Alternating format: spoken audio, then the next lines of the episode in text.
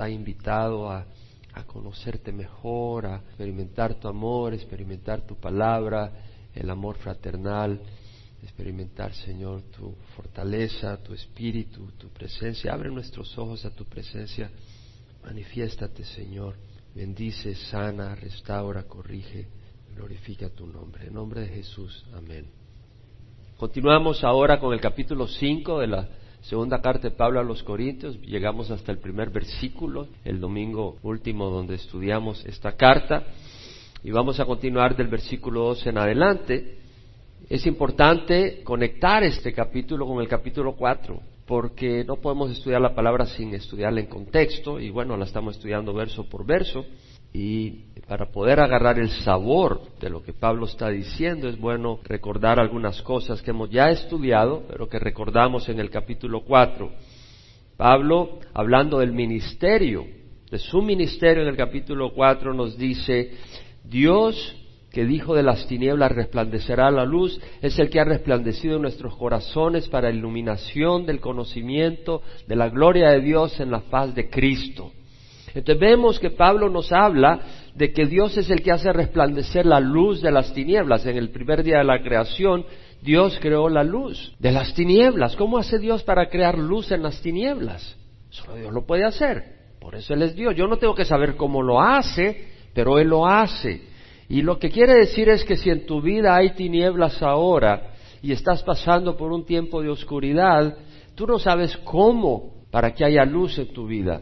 Simplemente invita a Dios, porque Dios es luz. Y Él traerá luz y dirección a tu vida. Entonces vemos que acá Pablo habla que Él es el que ha resplandecido, Dios ha resplandecido en nuestros corazones para iluminación del conocimiento de la gloria de Dios. El conocimiento es luz y lo que ilumina a Dios en nosotros es el conocimiento de la grandeza, de la gloria de Dios, de su amor, de su compasión, de su gracia, de su misericordia, de su bondad, de su gran amor hacia nosotros. ¿Y dónde podemos ver eso? Lo vemos en Cristo, porque Cristo es el resplandor de la gloria de Dios y la expresión exacta de su naturaleza. Entonces, si vemos a Cristo, vemos cuando Él para la tormenta, cuando para el viento, cuando estaban los discípulos todos afligidos por la marea y las olas y todo, y Él para y trae paz. Podemos ver ese Dios de poder, podemos ver ese Dios de compasión, teniendo misericordia de la adúltera. Podemos ver ese Dios de compasión sanando al ciego, eh, levantando al muerto. Eh, es un Dios maravilloso y lo vemos en Cristo. Ese conocimiento de la gloria de Dios, en Cristo podemos verlo. Conocemos a Cristo, conocemos a Dios. No conoces a Cristo, no conoces a Dios. La única manera de conocer a Dios es a través de Cristo. Si no conoces a Cristo, no conoces a Dios. Así de sencillo. Ahora, ten algo muy en cuenta. Porque tú puedes decir, yo conozco a Dios. ¿Conoces a Dios? Juan tiene un comentario al respecto y nos dice lo siguiente. El que dice que está en la luz, si conoces a Dios, conoces la luz. ¿No? Porque Dios es luz. Si no conoces a Dios, no conoces la luz. Si dices que está en la luz, pero caminas en tinieblas, no conoces a Dios. Y dice Pablo, el que dice que está en la luz y aborrece a su hermano, está aún en tinieblas. El que ama a su hermano permanece en la luz y no hay causa de tropiezo en él. Pero el que aborrece a su hermano está en tinieblas y anda en tinieblas y no sabe a dónde va, porque las tinieblas han cegado a sus ojos. Entonces vemos que conocer a Dios tiene que reflejarse en nuestras vidas como a través de un amor genuino hacia los hermanos. Y un amor genuino hacia los hermanos se refleja no solo con un sentimiento, se refleja con acciones y con la manera con que uno se comporta hacia los demás. En Levíticos 19 dice la palabra, no andarás de calumniador entre tu pueblo, no harás nada contra la vida de tu prójimo, yo soy Jehová. Ahora, los que integramos en la iglesia, venimos del mundo, somos pecadores. Entonces a la iglesia llega un puño de chismosos, pero una vez entran a la iglesia Dios tiene que limpiarnos. ¿Podemos decir amén a eso? Y lo que quiere decir es que si realmente conoces a Dios no vas a andar chismeando ni criticando ni destruyendo a tu prójimo. Entonces, si tú estás aquí en esta congregación y dices, yo vengo a Calvary Chapel, ya me bauticé y todo, pero de tu boca salen chismes y críticas destructivas, yo me pregunto si realmente conoces a Dios. Y luego dice la palabra del Señor, No odiarás a tu compatriota en tu corazón. Podrás ciertamente reprender a tu prójimo, pero no incurrirás en pecado contra él. No te avengarás ni guardarás rencor a los hijos de tu pueblo, sino que amarás a tu prójimo como a ti mismo. Entonces quiere decir de que si conocemos a Dios y hay alguna situación entre tú y otra persona, vas y hablas con esa persona. No le das la espalda ni la maltratas, ni la ofendes, ni la lastimas. Porque si tu proceder es de esa manera, yo me pregunto si conoces a Dios. ¿Podemos decir amén a eso? Es importante, conocer a Dios no es simplemente llenar la mente de doctrinas. Conocer a Dios es conocer al Dios viviente, tener esa relación con Él. Y en esa relación nosotros morimos y Él vive en medio de nosotros. Y Dios es amor. Entonces si conocemos a Dios, vamos a reflejar ese amor. Y ese amor no solo es un sentimiento hacia aquellas personas que nos caen bien, ese amor es un sentimiento de amor hacia todos los miembros de Calvary Chapel Emanuel. Podemos decir amén. Amén. ¿Lo vamos a tomar en corazón? ¿Lo vamos a tomar en nuestro pecho? Gloria al Señor. Ahora, mira lo que dice Pablo. Dios que dijo que de las tinieblas resplandecerá la luz es el que ha resplandecido nuestros corazones para iluminación del conocimiento de la gloria de Dios en la faz de Cristo. Pero tenemos este tesoro en vasos de barro. Pablo lo llama tesoro. Conocer a Dios es un tesoro porque Dios es un tesoro. Tener comunión con Dios es un tesoro. Mi mayor tesoro es mi comunión con el Señor.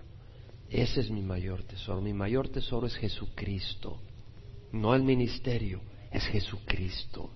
Ese es mi mayor tesoro. Y sabes que en este mundo uno atesora algo.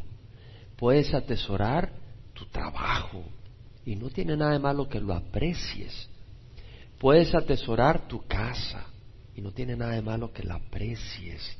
Pero tesoro, tesoro para Pablo era conocer a Dios conocer a Cristo. Y si tenemos este tesoro en vasos de barro para que la extraordinaria grandeza del poder no sea de nosotros, sino de Dios. Y luego Pablo dice, afligidos en todo, y, vuelvo a repetir, el capítulo 4 y 5 son maravillosos. Pablo dice, afligidos en todo, y la palabra es presionados por todos lados, pero no crush, no destruir, no aplastados. Ahí dice agobiados, no me gusta la palabra agobiados, porque la usa Pablo posteriormente en otro contexto diciendo estamos agobiados, por eso no quiero usar la palabra agobiados.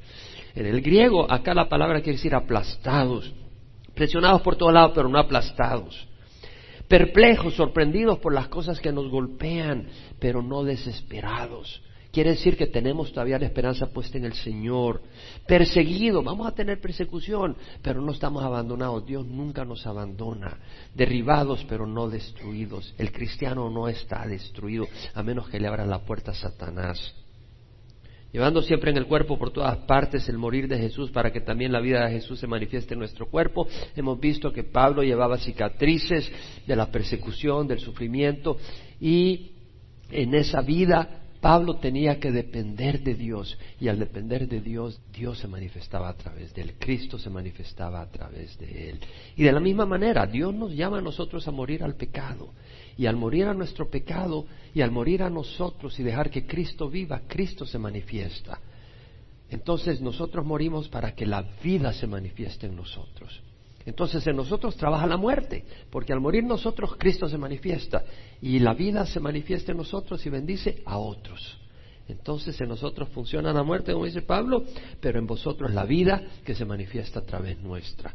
Pero teniendo el mismo espíritu de fe según lo que está escrito, creí, por tanto hablé, nosotros también creemos, por lo cual también hablamos, sabiendo que aquel que resucitó al Señor Jesús a nosotros también nos resucitará con Jesús. Pablo sabía que un día vamos a resucitar. Y a pesar de estos sufrimientos temporales, nuestra vista está que un día este cuerpo que está sufriendo, este cuerpo que es frágil, un día va a ser resucitado en forma gloriosa nosotros los que tenemos la fe en Cristo Jesús. Ahora, Pablo dice, de todas maneras, todo este sufrimiento no es en vano. ¿Por qué? Porque la gracia de Dios se está extendiendo a través de muchos de ustedes, dice Pablo.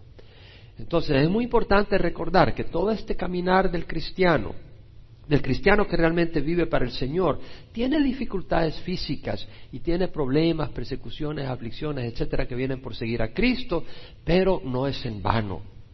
La gracia de Dios se está extendiendo, gente está siendo rescatada, vidas están siendo transformadas y rescatadas del infierno y bendecidas con vida eterna. Y Pablo dice, por tanto, por estas razones no desfallecemos. Antes bien, aunque nuestro hombre exterior va decayendo, sin embargo nuestro hombre interior se renueva de día en día. Es decir, nuestro hombre exterior va decayendo. Olvídate del Evangelio de prosperidad. Nuestro cuerpo se aflige, nuestro cuerpo se lastima, nuestro cuerpo se agota, nuestro cuerpo se envejece. A veces nos enfermamos y el Señor lo permite con un propósito bueno.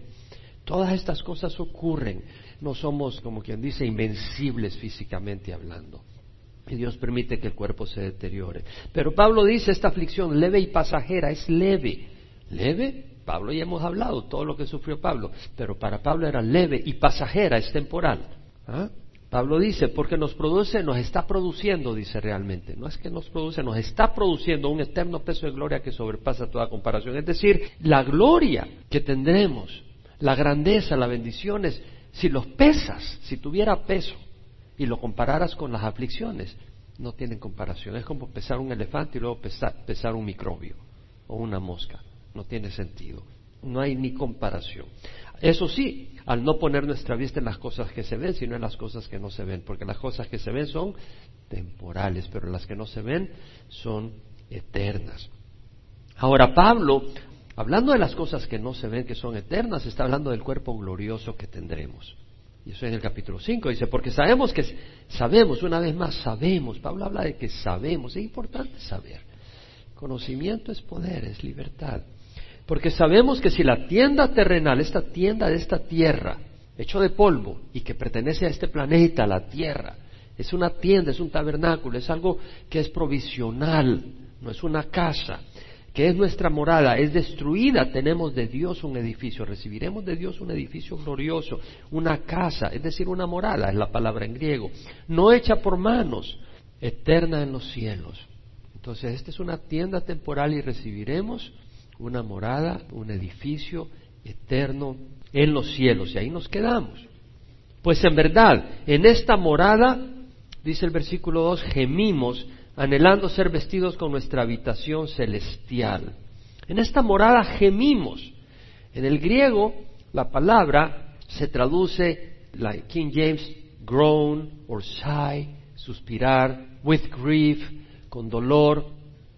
La palabra acá, gemir, Pablo está diciendo, en esta morada gemimos, anhelando ser vestidos con nuestra habitación celestial. Gemimos, ¿por qué gemimos? ¿Por qué suspiramos? Porque tenemos un cuerpo afectado por enfermedades, aquí estoy dándole un ejemplo virtual, por deterioro, por envejecimiento, corrupción, imperfecciones, que son resultado de la maldición del pecado.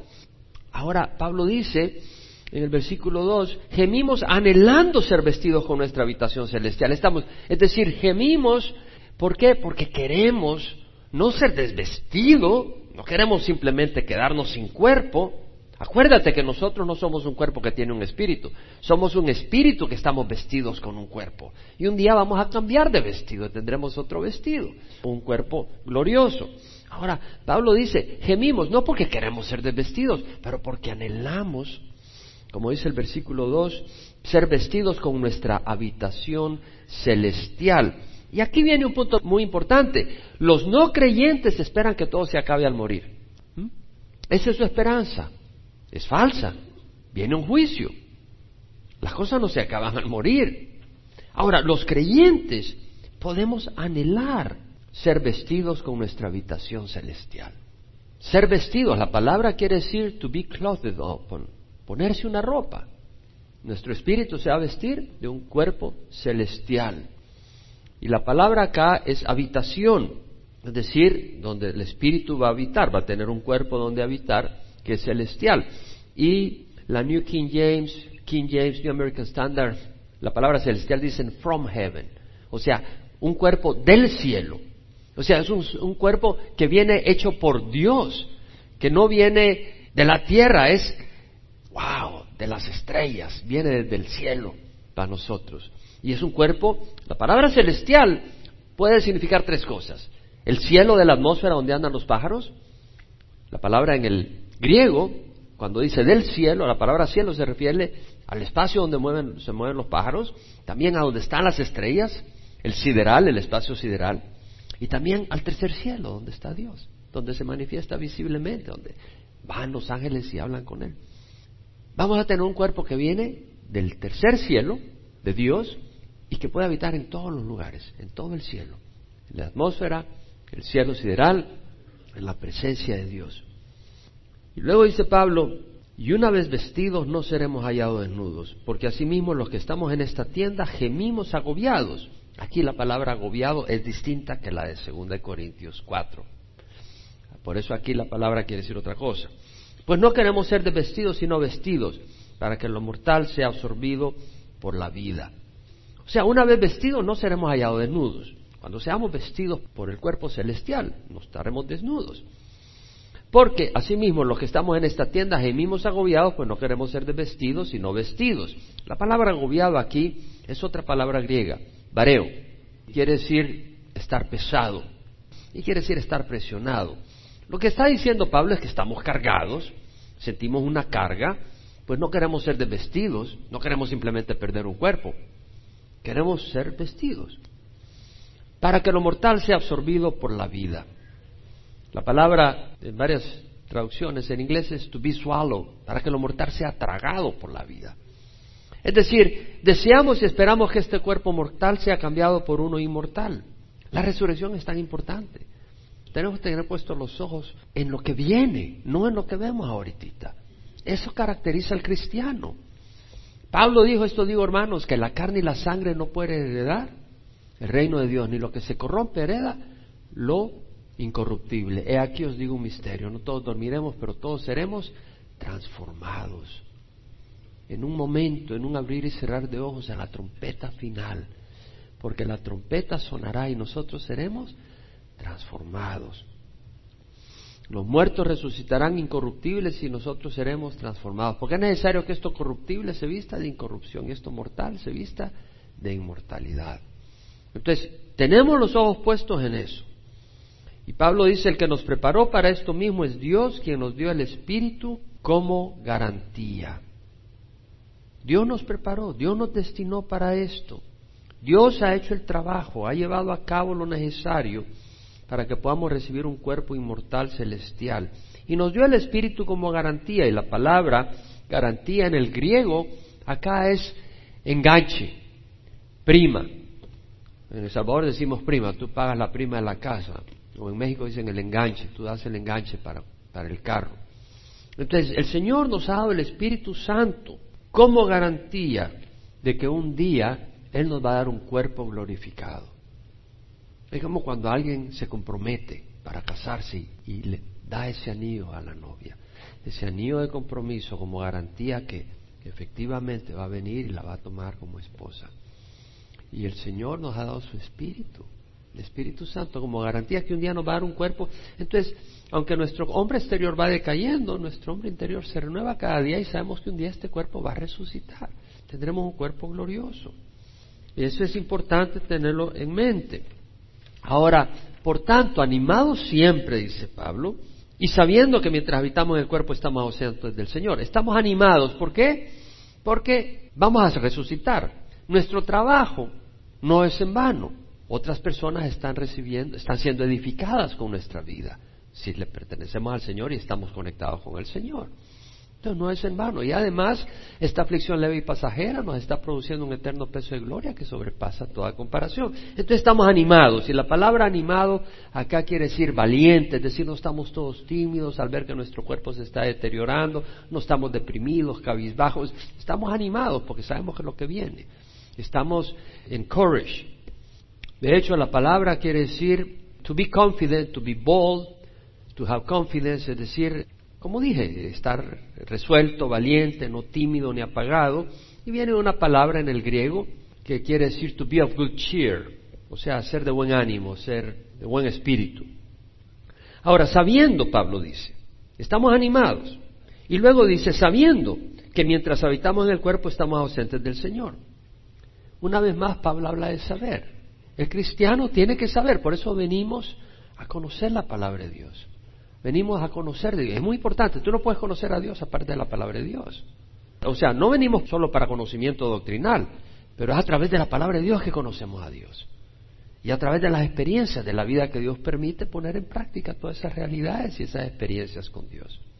Pero vemos entonces que Pablo acá dice, animado siempre sabiendo que mientras habitamos en el cuerpo estamos ausentes del Señor. Entonces Pablo acá nos añade otro elemento y es que cuando estamos presentes en el cuerpo, o sea, vamos a tener un cuerpo nuevo, no queremos ser desvestidos, queremos ser vestidos con un cuerpo nuevo, pero no, pero entiende que mientras estás en este cuerpo no, no estés muy cómodo, porque número uno, si estás en este cuerpo, estamos ausentes de Dios, de la presencia física, visible de Dios. Dios está con nosotros, pero no lo vemos y lo queremos ver. Y eso es muy importante. Pablo dice, mientras habitamos en el cuerpo estamos ausentes del Señor. Y luego dice, porque por fe andamos, no por vista.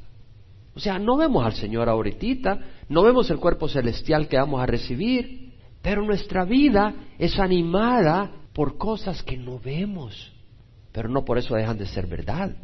Pero es por fe, es por fe. ¿Y qué es fe? Fe es la certeza de lo que se espera, la convicción de lo que no se ve. Y sin fe es imposible agradar a Dios. Entonces es por fe que tenemos esa esperanza, es por fe que perseveramos. Ahora, uno dice, no, eso, eso de fe, eso es absurdo, eso es imaginación. No, un momento. Como él lo ha dicho muchas veces, porque no veamos algo, eso no quiere decir que no exista o que sea absurdo. Hay cosas que no vemos con los ojos, pero sabemos que existen. Como hemos dicho, la fuerza de gravedad no lo ves, pero tú no te avientas a un precipicio porque no veas la fuerza de gravedad, te quiebras, te matas, no ves el viento, pero ves sus manifestaciones. No ves la electricidad, pero no vas a poner los dedos en la toma eléctrica. No se ve el bebé. Bueno, antes que hubiera sonogramas, hoy con sonogramas lo pueden ver, pero antes no. ¿Ves que la barriga está creciendo a la mujer? Y dice, pues yo no veo al bebé. No, pero hay un bebé, ¿cómo lo sabes? Por fe, porque no lo has visto. Hay una manifestación. El vientre de la mujer crece, es una manifestación, pues no ves al bebé. ¿Cómo sabes que no es un tumor? No, pero no puede ser un tumor tan grande. Pero es por fe, porque no lo ves. Es la certeza de lo que no se ve.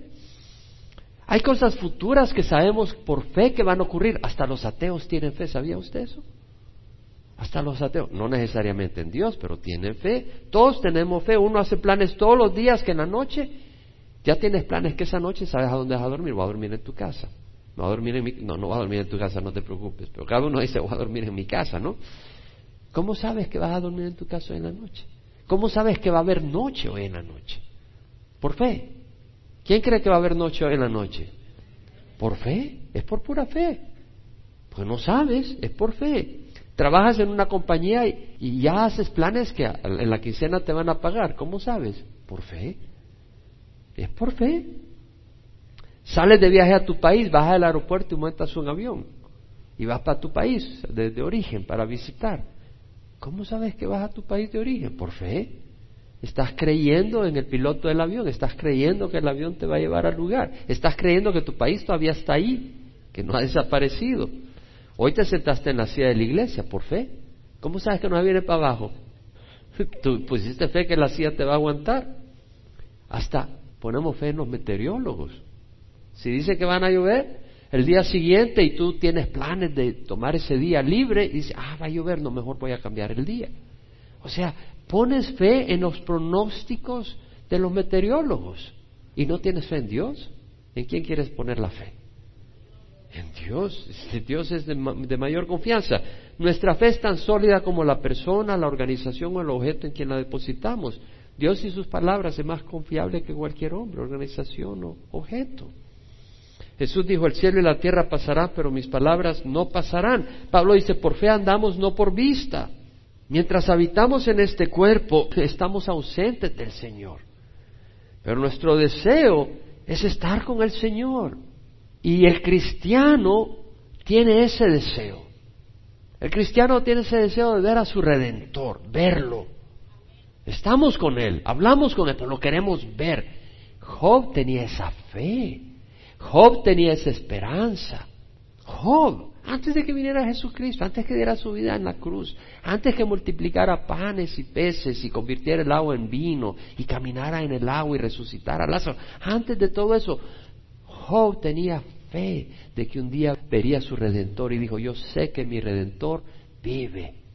Y al final se levantará sobre el polvo y después de deshecha mi piel, aún en mi carne veré a Dios, a quien yo mismo contemplaré y mis ojos lo verán y no los de otro. Oh, desfallece mi corazón dentro de mí, dice, decía Job. Entonces cobramos ánimo, estamos con confianza, animados, no cabizbajos, no nos desanimamos por la enfermedad, por el quebrantamiento de la salud, por la muerte física. Pablo dice, porque por fe andamos y cobramos ánimo y preferimos más bien estar ausentes del cuerpo y habitar con el Señor después de pasar siete años en el purgatorio. No dice eso su Biblia, ¿verdad? Tampoco la mía. Te vas directo al cielo a la presencia del Señor. Ahí dice, ausentes del cuerpo, habitar con el Señor. No hay un término intermedio. Y si no habitas con el Señor, te vas al Hades a esperar el juicio eterno. No hay un purgatorio. Si no la hiciste a la presencia del Señor, no la hiciste por más que tengas al Papa y, y a los pastores de todas las iglesias evangélicas orando por ti. Está destinado al hombre que muera una vez y luego el juicio. Es lo que dice la palabra del Señor.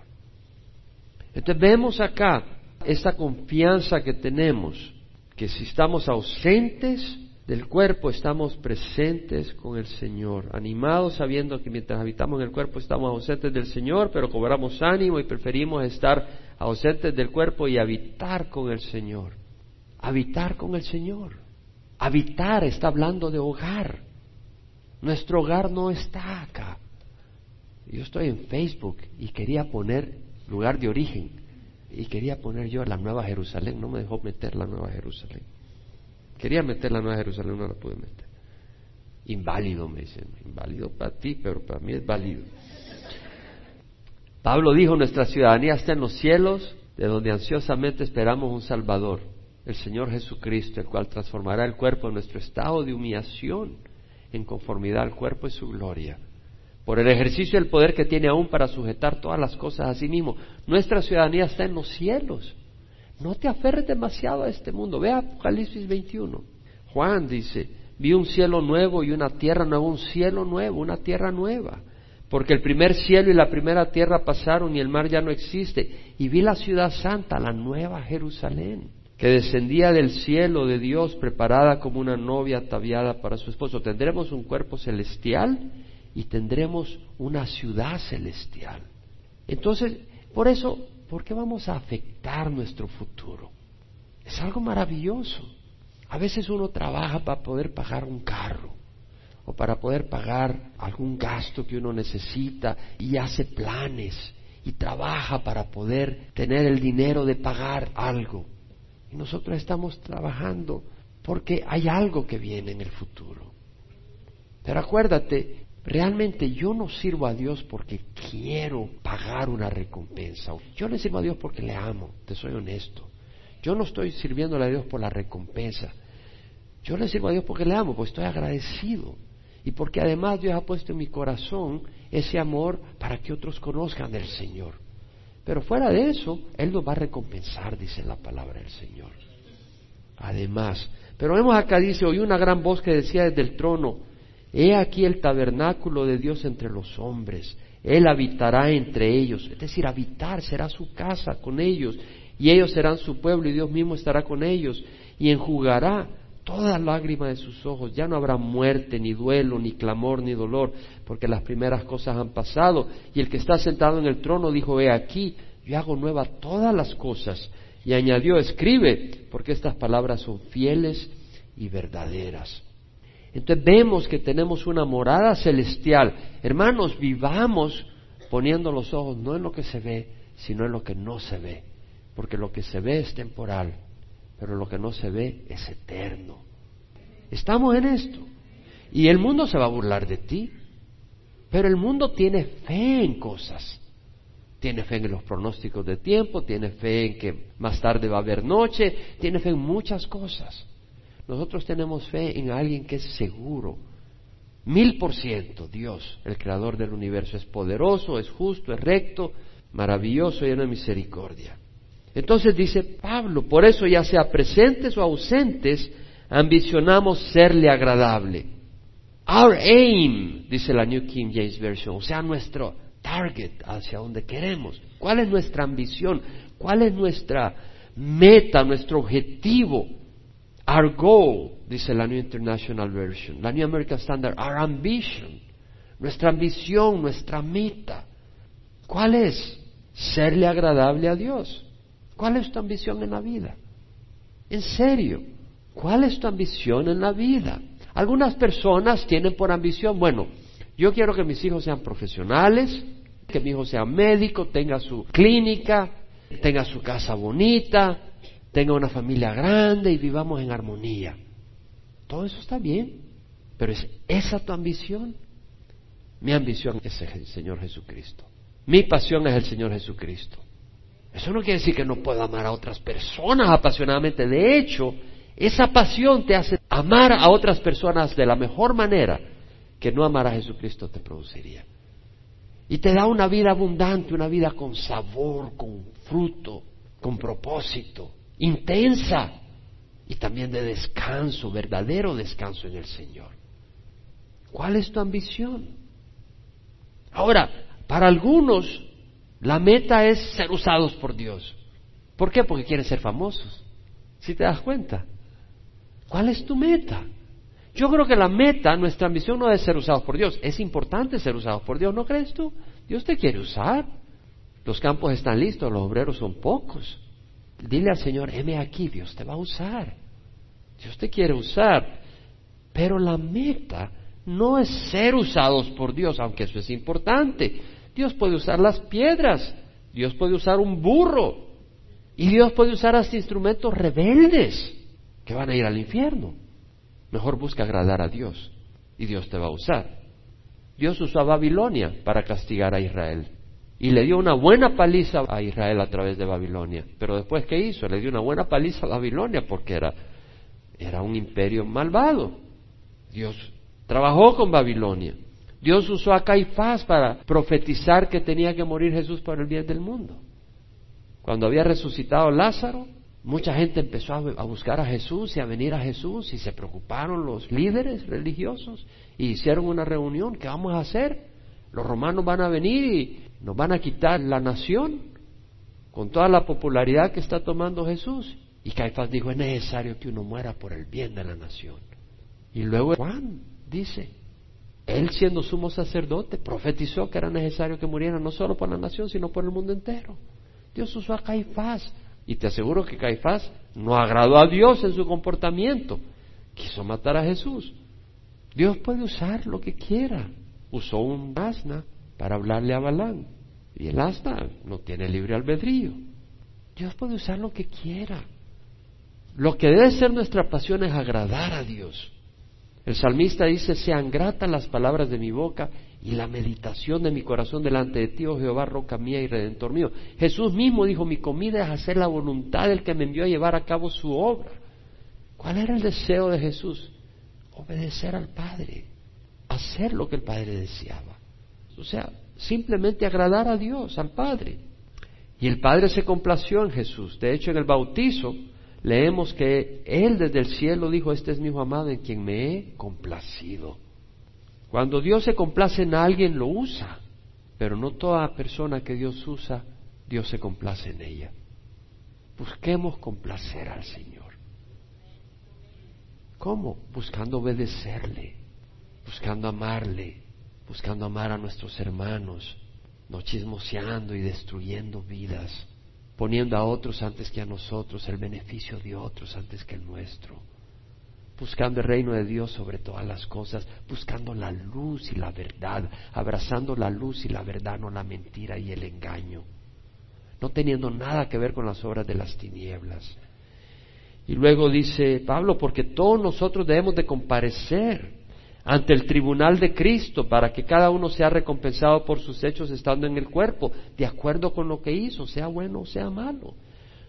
Todos nosotros, eso te incluye a ti, todos nosotros, dice la palabra, debemos comparecer ante el tribunal de Cristo. La palabra tribunal es el bima en el griego y se traduce diez veces en la King James Judgment Seat, la silla del juez, throne, trono, y significa, entre otras cosas, la plataforma o tribunal con gradas. Era una plataforma donde Herodes mismo veía los juegos que llevaban a cabo y daban premios desde esa plataforma, en los Juegos Olímpicos, desde esa plataforma premiaban a los ganadores. Pilato se sentó en el bima, en el asiento de juez. Los gobernadores se sentaban en lo que se llamaba bima, en ese asiento o trono de, de gobierno donde dictaban sentencias. Y Pilato se sentó en una de ellas para dictar sentencia y entregar a Cristo a ser crucificado. En este caso, entendamos bien de que este bima o tribunal de Cristo no es lo mismo que el gran trono blanco. Este trono, este tribunal, es para recompensar y premiar al ser, al cristiano, por sus obras buenas, no por salvación. No es para condenarnos. Nuestras fallas no van a salir ahí, en el sentido de ser juzgadas y, y recibir castigo. No, no va a ser en ese espíritu. Acuérdense lo que dice el Salmo 103, versículo 10. Dice, no nos ha tratado según nuestros pecados, ni nos ha pagado conforme a nuestras iniquidades, porque como están de alto los cielos sobre la tierra, así es de grande su misericordia para los que le temen. Como está de lejos el oriente del occidente, así alejó de nosotros nuestras transgresiones. Como está de lejos el este del occidente, así alejó de nosotros nuestras transgresiones. Entonces, en el tribunal de Cristo no van a salir nuestras transgresiones. Amén. ¿Estamos entendiendo? Nuestras ofensas no van a salir ahí. Nuestros errores, nuestros pecados. Como un padre se compadece de sus hijos, así se compadece Jehová de los que le temen. No van a salir ahí. Y Juan en su primera epístola dice, hijitos míos, os escribo esto para que no pequéis. Pero si alguno peca, abogado tenemos con el Padre, a Jesucristo el justo. Él mismo es la propiciación por nuestros pecados. Él mismo es el que paga, que cubre nuestros pecados. ¿Crees que no hace buen trabajo Jesús? Claro. Y no solo por los nuestros, sino también por los del mundo entero. Entonces entendemos que en ese tribunal no vamos a ser juzgados para ser condenados por nuestros pecados. No, ese tribunal es con otro propósito. Ahora sí dice, para que cada uno sea recompensado por sus hechos estando en el cuerpo, de acuerdo con lo que dijo, sea bueno o sea malo. ¿Qué quiere decir sea bueno o sea malo? Bueno, que si has hecho algo por la motivación equivocada, para que te vean, o le muestras una obra generosa, pero lo que quieres es que salgas en el periódico, o haces algo por egoísmo, por hipocresía, no va a ser recompensado. Se va a sumar como por fuego. Primera de Corintios, capítulo 3, leímos donde dice, conforme a la gracia de Dios que me fue dada, yo como sabio arquitecto puse el fundamento, dice Pablo, ¿cuál es ese fundamento? Cristo, el Evangelio. Y otro edifica sobre él, pero que cada uno tenga cuidado, ¿cómo edifica encima? Pues nadie puede poner otro fundamento que el que ya está puesto, el cual es Jesucristo. Ahora bien, si sobre el fundamento alguno edifica con oro, plata, piedras preciosas, madera, heno, paja, la obra de cada uno se hará evidente, porque el día la dará a conocer, pues con fuego será revelada. El fuego mismo probará la calidad de la obra de cada uno. Si permanece la obra de alguno que ha edificado sobre el fundamento, recibirá recompensa. Si la obra de alguno es consumida por el fuego, sufrirá pérdida. Sin embargo, él será salvo, aunque así como por fuego. Es decir, las obras van a ser evaluadas por el Señor y las obras que tú has hecho que no han sido hechas en el Señor se van a consumir, van a desaparecer. No te van a condenar, pero se va a pagar. Es como que si tú vas con un puño de tesoros y viene y, y te los evalúa, te dice, vamos a ver si estos son tuyos o no. Los mete al fuego y si eso no sirvió, se acabó ahí, no, no los llevas. Las obras tienen recompensa, pero con las obras tú no compras tu salvación. En Efesios leemos que por gracia sois salvos por medio de la fe.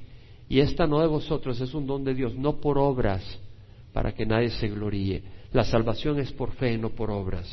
De tal manera amó Dios al mundo que dio a su Hijo unigénito para que todo el que crea en Él no se pierda, mas tenga vida eterna. Entonces es por fe.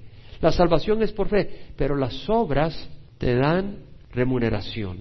Dios no va a remunerar por las obras que hayamos hecho.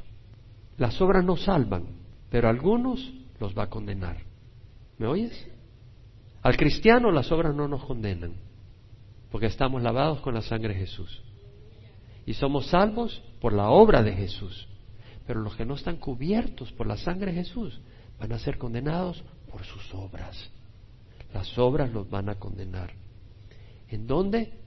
El día que Jesús juzgue, sentado no en el tribunal, sino en el gran trono blanco. Ve Apocalipsis 20. Ahí leemos del gran trono blanco. Versículo 11. Y vio un gran trono blanco y al que estaba sentado en él, de cuya presencia oyeron la tierra y el cielo, y no se halló lugar para ellos. Y vi a los muertos grandes y pequeños. Esto es después del milenio. De pie delante del trono. Y los libros fueron abiertos. Los libros donde están las obras de cada uno. Y otro libro fue abierto, que es el libro de la vida. Y los muertos fueron juzgados por lo que estaba escrito en los libros según sus obras. Y el mar entregó los muertos que estaban en él y la muerte y el Hades entregaron a los muertos que estaban en ellos, y fueron juzgados cada uno según sus obras. Ellos fueron juzgados. No dice que fueron recompensados, ellos fueron juzgados según sus obras. Porque por sus obras los reconoceréis, dijo el Señor. Y la muerte y el Hades fueron arrojados al lago de fuego. Esta es la muerte según el lago de fuego. Y el que no se encontraba inscrito en el libro de la vida fue arrojado al lago del fuego. Cosa seria, ¿no? ¿Qué quiere decir? ¿Qué nos enseña esto? Que tendremos un cuerpo glorificado. Que nuestro trabajo en el Señor no es en vano. Que sea aflicciones, si estamos perplejos, si somos perseguidos, si somos derribados, pero si es por Cristo, no por nuestra necedad, Dios un día nos va a recompensar. Un día va a secar nuestras lágrimas. Y un día tendremos un cuerpo celestial. Olvídate el Apolo 15 o el el shuttle, el space shuttle. Vamos a tener un cuerpo, pero maravilloso. Bueno, el Señor ya hizo su obra en la cruz. ¿Conocemos o no conocemos al Señor? Tal vez no conoces, tal vez estás por internet y no conoces al Señor. Tal vez estás viendo este video posteriormente en un DVD o, o estás oyendo el mensaje por la radio. Si no conoces al Señor, yo te invito a conocerle, porque Dios es un Dios compasivo, pero Dios no fuerza. Y uno puede escoger caminar en la oscuridad, uno puede rebelarse ante Dios y decir, no, yo quiero, yo quiero ser rey de mi vida. Pero no eres rey de tu vida, eres títere de Satanás. Porque realmente tu vida no está en tus manos. Y tú no puedes gobernar tu vida. Dios es, Dios es amor y Dios ha enviado a su Hijo Jesucristo, el buen pastor, para guiar nuestras vidas. Y no hay cosa mejor que servir al Señor. No porque hay que hacerlo, yo solo te digo, es maravilloso servir al Señor. Alguien me dice, ¿desde cuándo empezaste el ministerio? Yo le digo, desde el día que recibí a Jesús. En serio. El día que recibí a Jesús, mi corazón se llenó de gozo y empecé a compartir a Jesús. Y tú, si conoces al Señor, no es que tengas que hablar de Jesús. Cristo es maravilloso, Él quiere llenar tu vida. Y Él no lo quiere compartir con el pecado, con la oscuridad. Dios es luz. ¿Verdad que es lindo tener a Jesús? Es lindo tener a Jesús. Y es lindo servir a Jesús. Pero la luz y las tinieblas no son compatibles. Y si hay algo en tu vida que no está de acuerdo al Señor, déjalo. El pecado atrapa, el pecado destruye. Y no pongas tus ojos en cosas temporales que no sirven y se van a acabar que tus tesoros no sean en la tierra donde la polilla y la herrumbre destruyen y los ladrones penetran y roban. Pero haz tesoros en el cielo, donde ni la polilla ni la herrumbre destruyen y donde los ladrones no pueden entrar ni robar. Haz tesoros en el cielo. Vive para el Señor. ¿Quién puede decir amén? Pero de corazón, sí, o sea, podemos decir amén por decirlo, pero de corazón. Y lo vamos a poner en práctica. ¿Cómo? Leamos la palabra, busquemos de Dios, busquemos agradar al Señor. Si hacemos algo que le desagrada, pidámosle que nos ayude. Si hay amargura en tu corazón, eso no le agrada a Dios. Pídele a Dios que te perdone, que te ayude. Si tienes un espíritu de falta de perdón contra alguien, pídele a Dios que te perdone y que te ayude a perdonar. Y perdona. Si tienes resentimiento contra alguien, pídele al Señor que te lave. Si estás atrapado en pornografía, pídele a Dios que te libere. Él tiene compasión de ti, Él sabe que te están destruyendo y a tu familia, aunque ellos no lo sepan, afecta a tu familia. Si estás atrapado por materialismo, pide al Señor que te libere. Dios es maravilloso. Si no conoces al Señor hoy, te invito a que lo recibas. Ora conmigo para recibir a Jesús y probar la vida abundante. Ya estás cansado de la vida que vives. Estás cansado de una vida vacía. Comer, trabajar, pagar los biles, para morir. Y pleito tras pleito. La vida es más que eso. Recibe a Jesús, Padre, te ruego perdón por mis pecados. Te he ofendido, Dios mío. Quiero caminar en la luz. Recibo a Jesucristo como Señor de mi vida. Acepto su sacrificio en la cruz como pago adecuado por mi pecado, más que suficiente. Te ruego que me des tu espíritu para hacer el bien y rechazar el mal, y hoy te recibo como mi Señor y mi Salvador. Te glorifico hoy, Señor, quiero caminar contigo y honrarte. De ahora en adelante, en nombre de Jesús, amén. Y Padre, hoy te ruego por cada uno de los que estamos acá, Señor, tu palabra es sencilla, tu palabra es linda, tu palabra es alimento. Conocerte a ti es luz, caminar en la luz es maravilloso, sentir tu paz, sentir tu amor. Yo te doy gracias, Señor, te doy gracias por cada uno de los que estamos acá, que estamos acá porque te queremos conocer. Por eso estamos acá. Hay muchos que ambicionamos serte agradable, por eso estamos acá muchos, porque también queremos agradarte. Queremos decirte, papá, tú eres importante. Tú eres más importante que estar sentado viendo televisión o, ir a pasear hoy en la mañana, que es muy lindo ir a pasear y ir al mar o ir a la montaña, pero, pero tú para mí eres más importante. Y, y después iré a la montaña, después iré a pasear, si me queda tiempo pero tú eres mi mejor paseo, tú eres mi mejor lugar, tú eres mi mejor atracción, tú eres mi mejor entretenimiento, tú eres lo máximo.